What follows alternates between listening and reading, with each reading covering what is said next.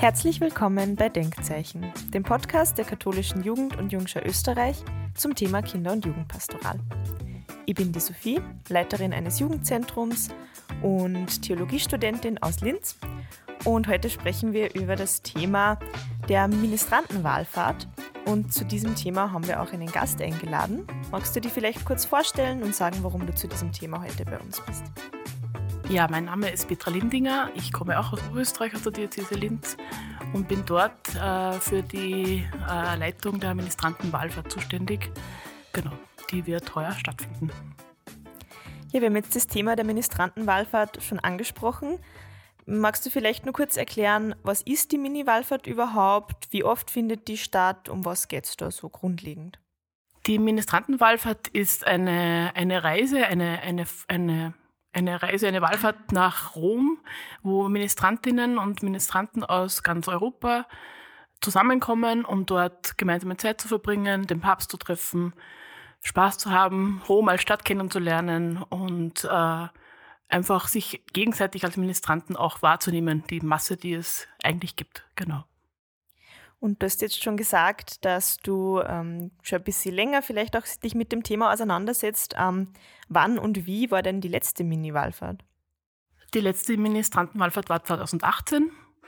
Äh, genau, und dazwischen war jetzt eine längere Unterbrechung. Das war vor allem Corona-bedingt und es ist auch die Ministrantenwahlfahrt. Es gibt einen gewissen Rhythmus, alle vier bis fünf Jahre findet eine Wallfahrt statt und durch Corona ist die Pause jetzt ein bisschen länger geworden, als wir uns gewünscht hätten. Ja, aber schön, dass es jetzt heuer wieder stattfindet. Du hast ja schon kurz ähm, jetzt erzählt, was die Mini-Wallfahrt eben ist.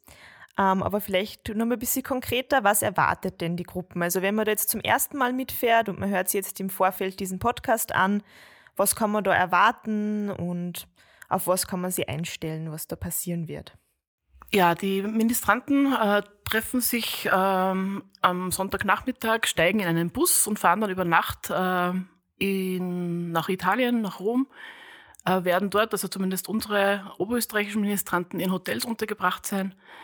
Äh, wir haben ein Besichtigungsprogramm. Es gibt da immer für die Busgruppe eine Busbegleitung, eine Reiseleitung, die dann die Gruppe durch die Stadt führt und zu den verschiedenen Sehenswürdigkeiten bringt und zu den gemeinsamen Veranstaltungen.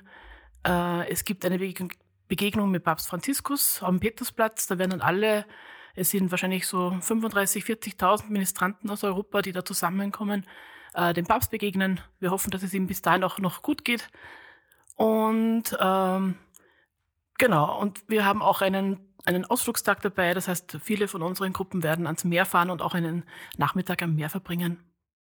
Du hast jetzt sehr viel von Gruppen gesprochen, die da hinfahren. Ähm, wie kommt man denn dazu, dass man da mitfährt? Also werden da alle Ministranten quasi in jedem Bundesland eingeladen oder muss da irgendwie der Gruppenleiter sich melden ähm, in der Diözese und da ansuchen, dass man mitfahren darf? Äh, wie läuft dieser Prozess ab?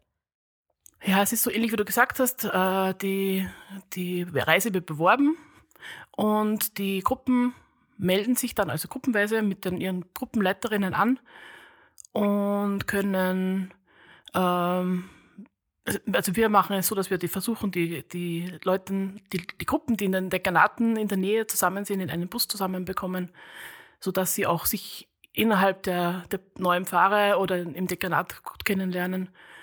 Und äh, aber es ist freie Entscheidung. Also man muss sich in der Gruppe entscheiden, ob man da mitmachen möchte. Und es gibt auch eine Altersgrenze. Also es kann nicht jeder mitfahren, sondern man muss mindestens zwölf Jahre alt sein, um dabei sein zu können.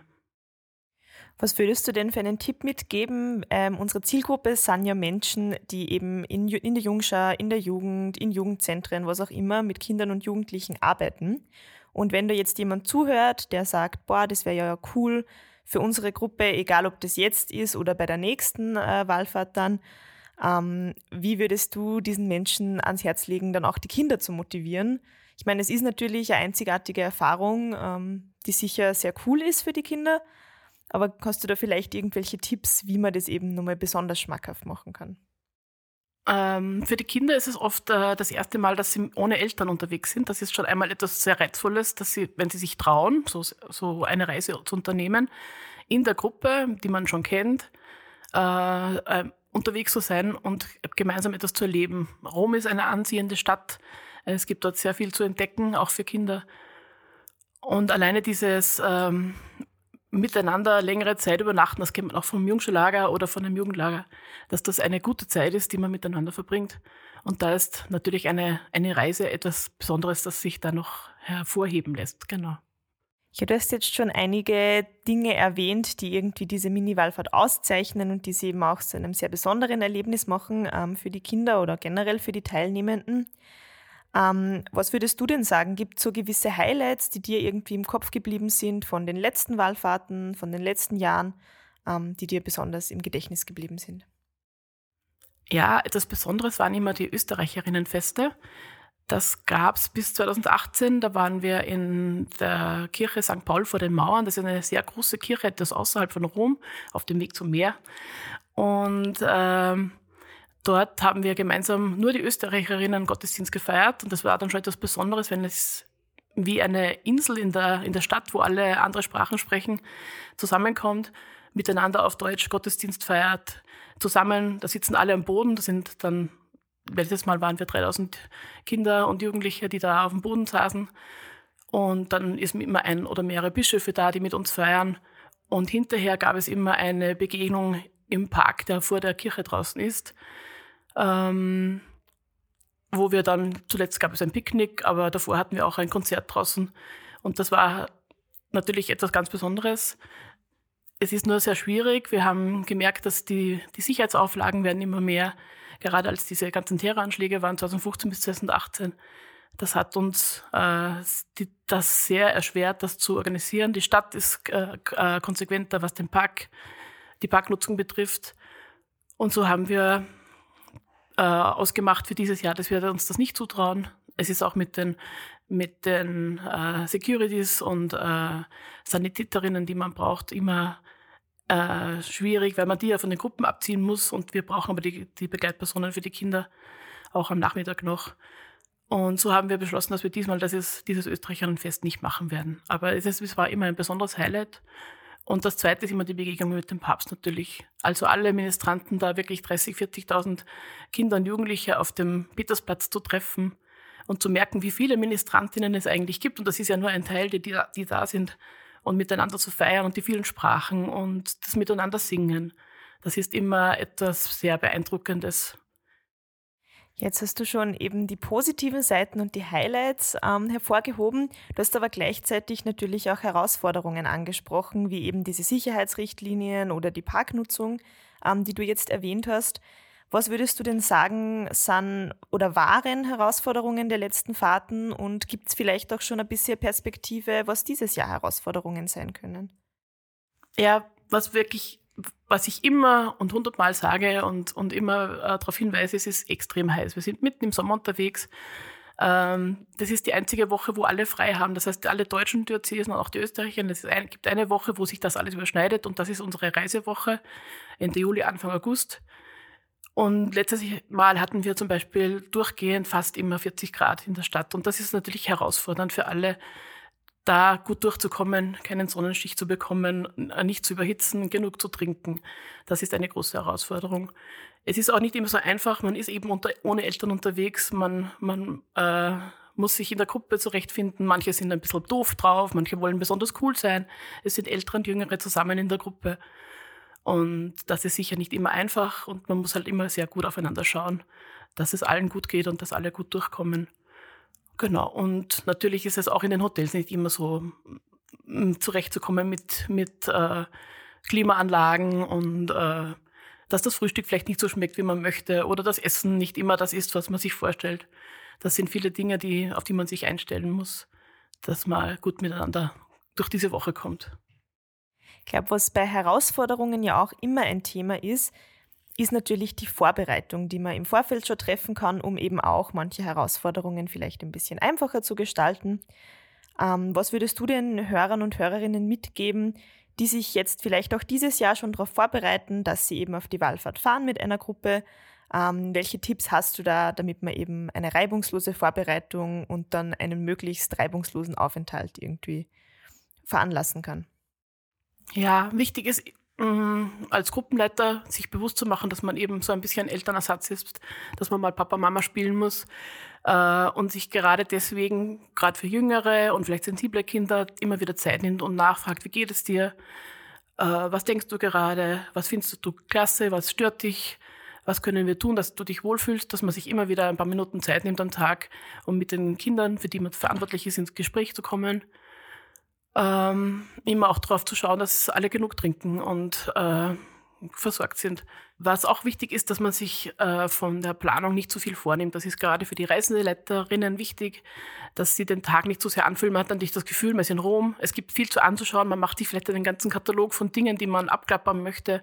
Aber für die Gruppe ist es wichtig, dass man sich für die Gruppe Zeit nimmt und lieber mal sagt, okay, wir sind jetzt hier es gibt ein, einen Platz, einen Ort, da schauen wir uns an. Ihr habt jetzt eine halbe Stunde Zeit, ihr könnt das selber entdecken. Das und das gibt es hier zum Anschauen, aber ihr könnt sich auch einfach hinsetzen und, und ausrasten oder in einen Shop gehen und da mal ein bisschen stöbern, weil das gerade Jugendliche auch gerne machen, dass sie sich nach Andenken umschauen und so. Einfach gut zu schauen, immer wieder Pausen zu machen und den, den Jugendlichen und den Kindern Zeit zu lassen, auch sein zu können und nicht nur immer etwas abzuklappern und abzuhacken, was man noch mal schaffen möchte. Ja, du hast jetzt schon sehr viel Informationen gegeben, einerseits zur Vorbereitung und eben dann auch zur Durchführung ähm, von der Wallfahrt. Es ist natürlich so, wir haben ja schon ein bisschen darüber gesprochen, dass das ein sehr großes Ereignis ist, dass das oft für viele Kinder auch das erste Mal ist, dass sie eben ohne Eltern verreisen und so weiter. Und wenn das jetzt so ein einschneidendes Erlebnis ist, ist es, glaube ich, auch selbstverständlich, dass das jetzt nicht an dem Tag, wo man dann zu Hause ist, wieder ähm, vergisst man das sofort und beschäftigt sich nie wieder damit. Ähm, was würdest du sagen ähm, für die Hörer und Hörerinnen eben, die jetzt auf der Wallfahrt waren und jetzt wieder zu Hause sind, wie man da auch dafür sorgen kann, dass das eben eine bisher gute Nachbereitung ist und dass man eben auch diese Reise in guter Erinnerung behält? Ich glaube, dass es wichtig ist, einfach immer wieder darüber zu reden, miteinander äh, die Eindrücke äh, auszutauschen, auch denen, die nicht mitfahren konnten, mit hereinholen und äh, Lust zu machen, dass es wieder eine Wahlfahrt geben wird, wo sie dann vielleicht dabei sein können. Ich weiß von vielen, die immer sagen, sie bleiben noch beim Ministrieren dabei, damit sie nächstes Mal bei der Ministrantenwahlfahrt mitfahren können, weil das einfach so äh, ein aufregendes Erlebnis ist, das man vielleicht auch öfter erleben möchte als nur einmal oder es zumindest äh, als als Tipp für die Jüngeren mitgibt, dass das etwas ist, ein Ziel, auf das man hinwarten kann und, und äh, eine Belohnung auch ist für den Dienst, den man als Ministrant in der Kirche immer tut. Du hast ja vorher auch schon ein bisschen darüber gesprochen, auf was man eben als Gruppenleiter und Gruppenleiterin achten soll. Also eben, dass man sich äh, gegen die Umwelteinflüsse irgendwie wappt, also mit Sonnencreme und Getränken, ähm, dass man den Kindern eben auch ähm, Zeit gibt, um die Stadt auch irgendwie selber ein bisschen zu erkunden. Ähm, hast du sonst noch besondere Tipps für Gruppenleitende, vielleicht auch damit es auch für sie eine gute Erfahrung ist? Ja, also als Gruppenleiterin ist es in dem Fall sehr wichtig, dass man sich ein bisschen zurücknimmt, weil es stehen die Kinder in diesem Fall, das ist das Besondere in dieser, in dieser Wallfahrt, dass das eine Kinder- und Jugendwallfahrt ist, dass wirklich junge Leute im Mittelpunkt stehen. Und ähm, es kann natürlich sehr befruchtend sein oder, oder Freude machen, für, für diese Kinder einfach da zu sein und sich selbst nicht in den Vordergrund zu drängen. Ähm, weil man diese Freude, die die Kinder dann auch haben, äh, mitnehmen kann für sich selber, für das eigene äh, Leben. Und hast du vielleicht auch Tipps ähm, eben für die Kinder, die mitfahren, ähm, wenn die jetzt das vielleicht hören oder auch, was man eben als Gruppenleiter seinen Kids mitgeben kann? Ähm, wie man sich eben auch als Kind bestmöglich auf die Reise vorbereiten kann, beziehungsweise dann auch während der Reise die Zeit bestmöglich nutzen und genießen kann, die man da hat. Ja, viele werden äh, Rom ja aus dem Geschichtsunterricht kennen und es ist eine gute Gelegenheit, das eine oder andere Bauwerk oder einen Ort, den man vielleicht schon äh, gehört hat, da auch wirklich selbst zu sehen und diese die Stufen selber zu betreten, die vielleicht der Kaiser Caesar schon betreten hat. Ähm, das ist etwas Tolles äh, und äh, was man wirklich mitnehmen kann, dieses sich so intensiv kennenlernen, weil man ja Tag und Nacht miteinander verbringt und das äh, schweißt einen total zusammen. Also die Freunde, die man schon hat, die werden sicher bessere Freunde noch sein hinterher, weil man so viel gemeinsame Erlebnisse hat und Eindrücke mit nach Hause nehmen kann. Du hast ja im Laufe des Gesprächs immer wieder schon Aspekte betont, die eben die Mini-Wallfahrt auszeichnen. Ähm, was würdest du sagen, ist wirklich das, das, Haupterkennungsmerkmal oder eben das, was es vielleicht auch von anderen Gruppenreisen äh, unterscheidet? Also du hast jetzt schon vom Geschichtsunterricht gesprochen. Es gibt ja auch in vielen Schulen dann zum Beispiel Reisen, äh, wo man dann vielleicht auch noch rumfährt, zum Beispiel im Lateinunterricht ähm, oder eben andere Exkursionen macht. Was würdest du sagen, unterscheidet die Mini-Wallfahrt äh, von dieser Art von Reisen? Ja, eben es sind, es sind lauter Kinder und Jugendliche, aber es sind vor allem Kinder, die mit diesen Themen wie Wallfahrt, Pilgern, einen heiligen, äh, eine heiligen Geschichte hören, äh, Märtyrer folgen, Katakomben äh, besuchen oder ähm, ein, einen, einen Gottesdienst miteinander feiern. Das ist für diese Kinder alles nicht fremd, das kennen die schon.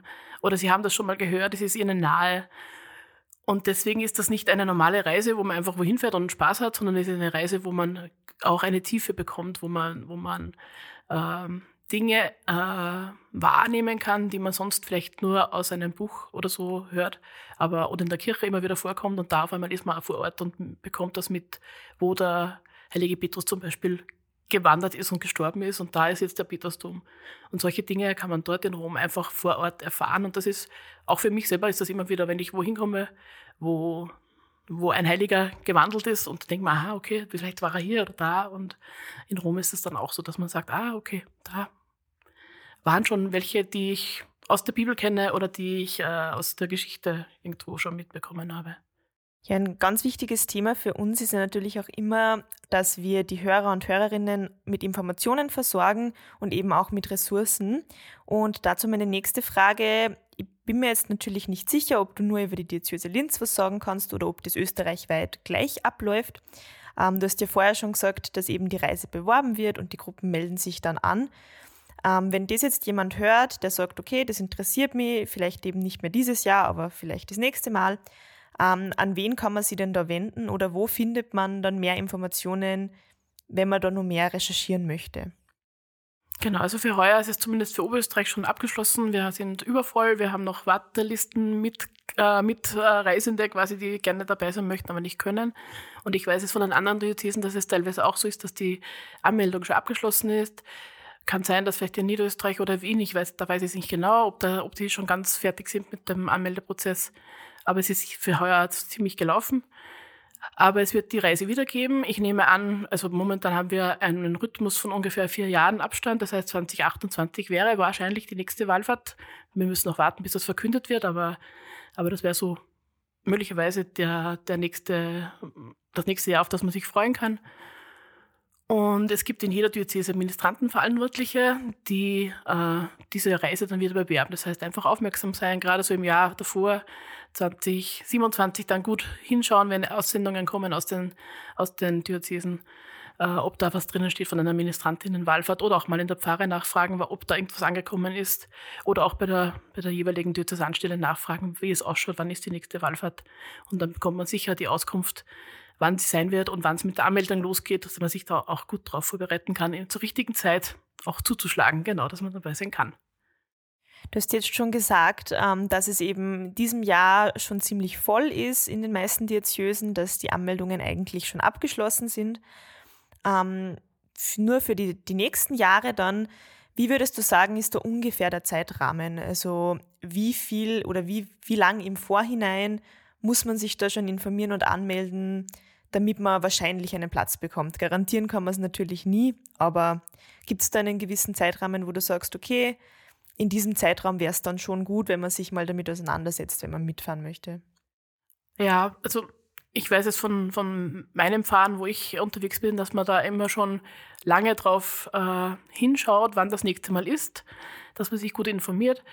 Ähm, und man muss ungefähr ein Jahr vorher rechnen, dass man, dass die Informationen kommen. Das heißt, wenn man, wenn man hört, es ist 2028 die Wahlfahrt, dann sollte man im Sommer 27 schon mal die Ohren aufmachen und die Augen, ob einem etwas unterkommt, ob irgendwo Werbung da ist, weil ungefähr in der Zeit fangen dann diese Anmeldezeiträume an. Die sind verschieden in den Diözesen. Ich weiß nicht, ob wir das nächste Mal wieder hinbekommen, dass wir näher beisammen sind. Diesmal waren wir sehr auseinander gestreut von den An Anmeldestarts. Aber grundsätzlich ungefähr ein Jahr vorher muss man anfangen zu schauen, ob schon eine Anmeldemöglichkeit besteht. Genau. Gut, jetzt haben wir ja wirklich sehr viele Informationen gehört, eben zur Vorbereitung, zum Ablauf und dann auch zur Nachbereitung. Und das bringt mich jetzt zu meiner letzten Frage. Und zwar ist diese, ob du eine Botschaft hast oder eine Nachricht, die du den Hörern und Hörerinnen mitgeben willst, ähm, vor allem bezogen auf diejenigen, die das jetzt hören und schon wissen, dass sie dieses Jahr auf die Wallfahrt mitfahren ähm, oder eben dann das nächste Mal und sich da einfach schon drauf freuen. Was würdest du diesen Menschen mitgeben? Mhm. Das ist eine gute Frage. Da fällt mir der Slogan ein der Wallfahrt, den ich noch nicht erwähnt habe. Es heißt mit dir. Das ist ein Ausdruck aus einer Bibelstelle. Und wir haben uns das in, in Oberösterreich auch so ein bisschen aufgeschlüsselt geschlüsselt. mit dir, weil du bist wichtig als Ministrant. Genau, mit dir ist es gut. Mit dir und nicht ohne dich. Ohne dich geht es nicht. Ein Gottesdienst ohne dich ist langweilig und eine Reise ohne dich ist langweilig. Genau, und mit dir und und nicht alleine. Also du bist ein Teil von allen, darum ein Miteinander unterwegs sein. Sehr gut. Danke für das Gespräch. Danke auch.